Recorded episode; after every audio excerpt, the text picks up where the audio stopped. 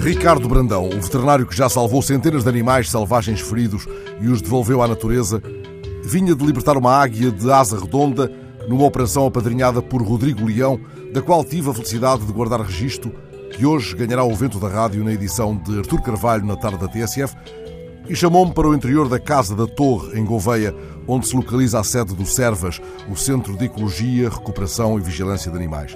Aí me deliciei com a mostra de material biológico cuja eficácia pedagógica se exerce pelo puro fascínio, pelo espanto e pelo desconcerto.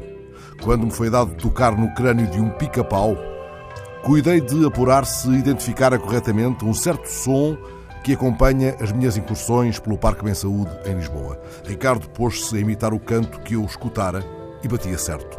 E isso deu aso a que o meu herói do Servas desenrolasse diante dos meus olhos outros espantos.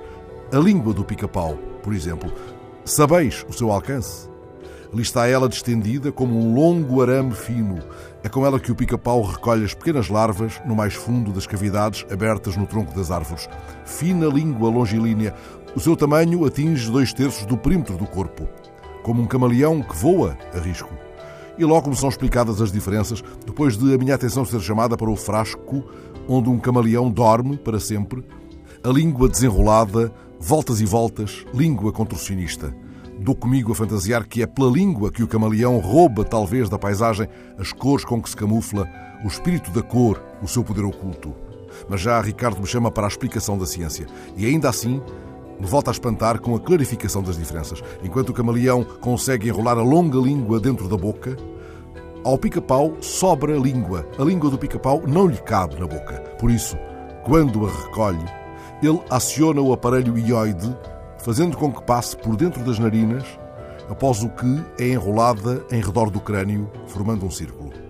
Já a fantasia me leva de novo a pensar no menino de um certo poema de Manuel de Barros, o menino que pegou um olhar de pássaro. Pudera eu ser como esse menino escolher o meu modo de ave. Ousaria, nesse caso, pedir uma língua como a do pica-pau, não tanto para sugar o dentro das árvores, mas para enrolar em redor do crânio e lamber o próprio pensamento, lá onde se aloja, como lembrou Borges, o lugar do prazer mais complexo. Lamber o próprio pensamento, como o cão lambe as próprias feridas.